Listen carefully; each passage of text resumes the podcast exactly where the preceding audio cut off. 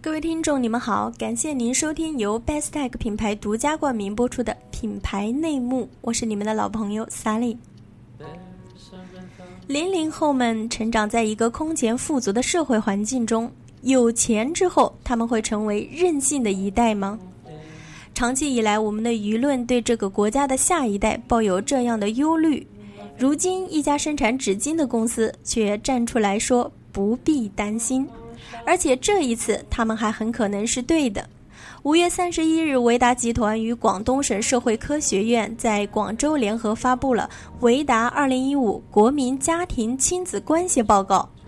报告显示，百分之九十四点二的父母注重孩子的人格培养，百分之五十六点一的父母认为自己的孩子任性独立。这个“任”是坚韧的“韧”，而非任性娇气。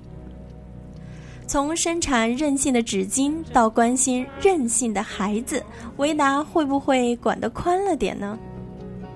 一个认真的回答。亲子教育类的话题近年来的关注度一直很高，《爸爸去哪儿》热度未降，《虎妈猫爸》就又成为荧屏热点。因此，这次维达发布的《二零一五国民家庭亲子关系报告》广受关注，也在料想之中。报告上线后，CCTV、人民日报、新华网、光明网四家主流媒体都在第一时间跟进报道。在微博上，由报告引发的话题“六成父母都是咆哮帝”冲上热门话题第七位，上线三天就创造两千万微博阅读量，转发评论近十万人次，覆盖粉丝一点三六亿人次。在微信公众平台上，数百个大号对此进行了报道，包括视觉志、美文美图、百科全书等大号，总计产生了三十八万多次阅读。亲子关系报告病毒视频也被十四家视频网站收录转载，总点击量超过百万。但是比热度更可贵的是维达在这件事情上的用心。来自二十二个城市的两千个家庭样本，为研究提供了非常可靠的大数据基础。而省社科院的背书也让这份报告的科学性得到了充分的保障。看起来维达丝毫没有借题炒作的意思，相反，他们扎扎实实的为八零九零后的家庭生活和亲子关系提供了一份非常可信的数据写真。二零一四年，维达首次发布《国民家庭亲子关系报告》时，许多业内人士曾经为这样独辟蹊径的营销创意点赞。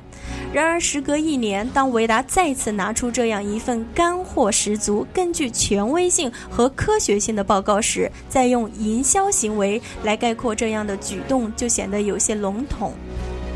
同样对比市场上那些任性烧钱、抢占市场的互联网公司，维达用更具社会责任的互动方式与消费者沟通，显然更值得我们点赞。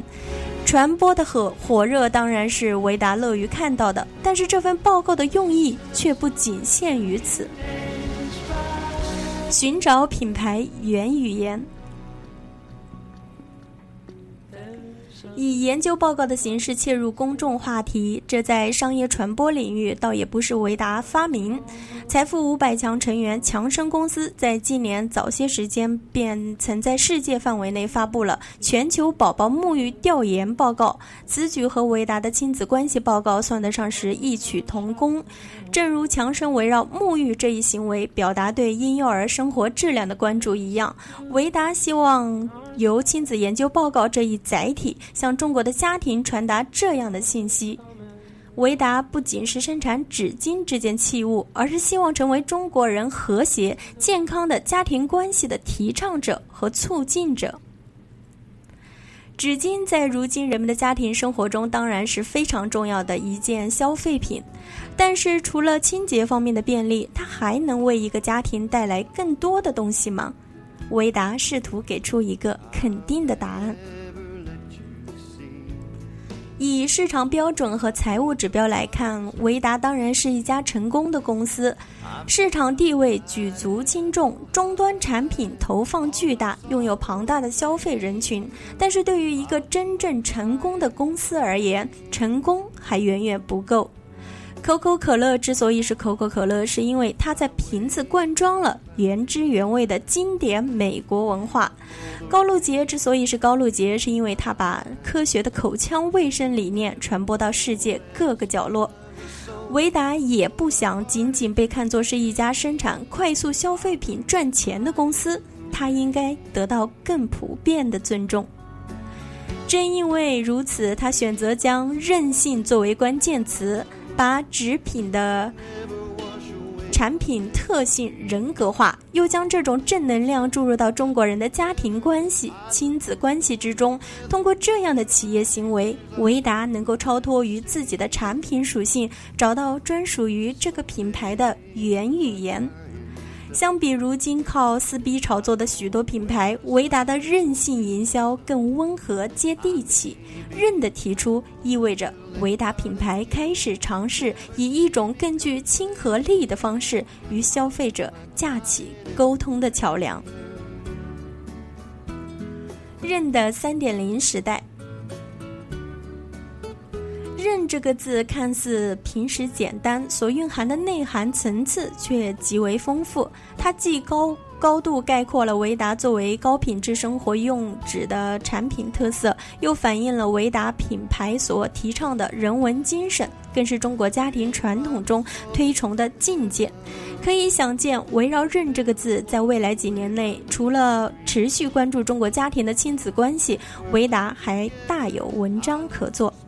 在提出任意前，以前维达的品牌建设主要以铺广告为主，主打家庭用户。这样的做法和大多数国内竞争者实际上处于一个战壕之内。而从2013年开始，维达开始推行“维达超任中国行”品牌巡游落地活动。传统快速消费品厂商的线下营销一般以 on-site 的促销行为为主，而超任中国行却超越了产品属性之上。大打情感牌，在二零一五年年度线下活动中，维达提出了韧性教育的话题，通过明星人物的言传身身形，提倡八零九零后的父母以韧性为关键词，优化亲子关系和教育方式。通过维达几年间线上宣传、线下活动的努力，已经带动了许多家庭参与到韧性的实践。讨论中，这不仅在营销技术上令人耳目一新，对社会生态也产生良性的催化作用。在发起维达任性中国行之后，如今维达又在2014到2015年连续推出国民家庭亲子关系报告。这些围绕任展开的品牌举措，正是意味着维达的品牌建设从强调目标市场定位的2.0时代进入。注重感情体验、品牌资产营销的三点零时代。在三点零时代，维达的品牌营销实现了彻底的革新，告别了以往单纯拉动市场销售、提升财务指标为动机的企业基础需求，从而也和国内同业第二方阵的竞争者拉开了距离。三点零时代，维达的品牌对标逐渐将被设定为强生、宝洁、可口可乐这样的国际一线品牌。除了有市场竞争力的产品，还要打造企业。品牌的坚实内核，并将其转化为令消费者普遍接受的精神内涵。找到任性这一品牌原语言，进入品牌资产营销三点零时代的维达，接下来还会在市场上有一番怎样的作为，足够令人期待。好了，这就是我们今天的节目，感谢您的收听，下期我们不见不散。